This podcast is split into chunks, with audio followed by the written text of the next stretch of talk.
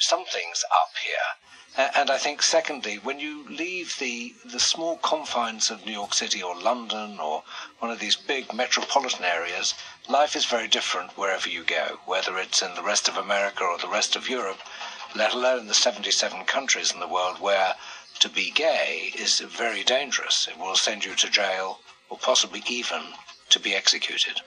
It's incumbent upon our top CEOs, the ones that are gay, assuming there are some, and you say it's statistically almost impossible that there wouldn't be, to come out and be leaders? Absolutely, and that's uh, one of the purposes of my writing this book. Uh, it's very important, I think, uh, and I, I, speak from a bitter experience of my own, uh, that leaders need to be the authentic selves because they bring their whole person to work.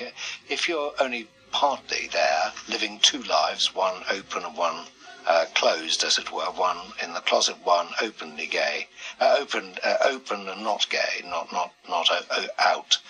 Then you, there's a sort of there's a piece of glass between you and your team, and you can't really talk about things that are human. So you become a very to use a British word, a very reserved person. It almost beggars belief that in 2014 this is still a problem, and in fact, it hasn't even begun to be solved, as you say.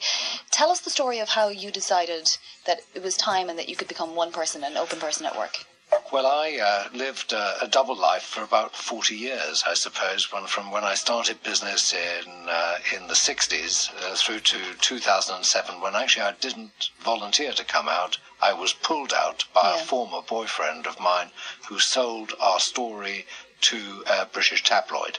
Uh, so uh, I spent four months fighting that rather badly to get an injunction against publication. But when it came out, I was out uh, to the world in a rather large uh, media storm.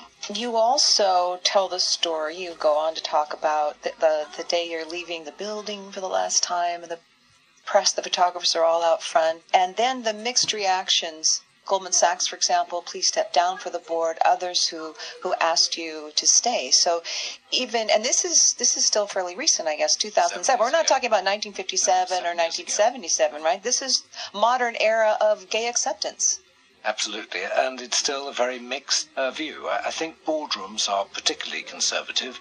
Uh, they would argue that they need to be conservative because they're there to minimize risk and they're there also uh, to build a team of people who they very rarely see each other, or directors. So they recruit in their own image, and that's why I think women are having a tough time getting on board, let alone LGBT people who are the next uh, frontier, as it were, a challenge of getting them uh, to senior positions in companies. Lord Browne, what should US and particular CEOs do to be a role model for people that may not be living in a big city, that may want to come out, that may not know how to come out? Well, I think the single most important thing is not just to rely on human resources processes, but actually to take a leadership position. Uh, you've got as a leader, as a CEO, to say, I want this to happen, and I really believe that LGBT people need to be treated on a level playing field and we need to create an environment where they feel it's safe, safe to come out.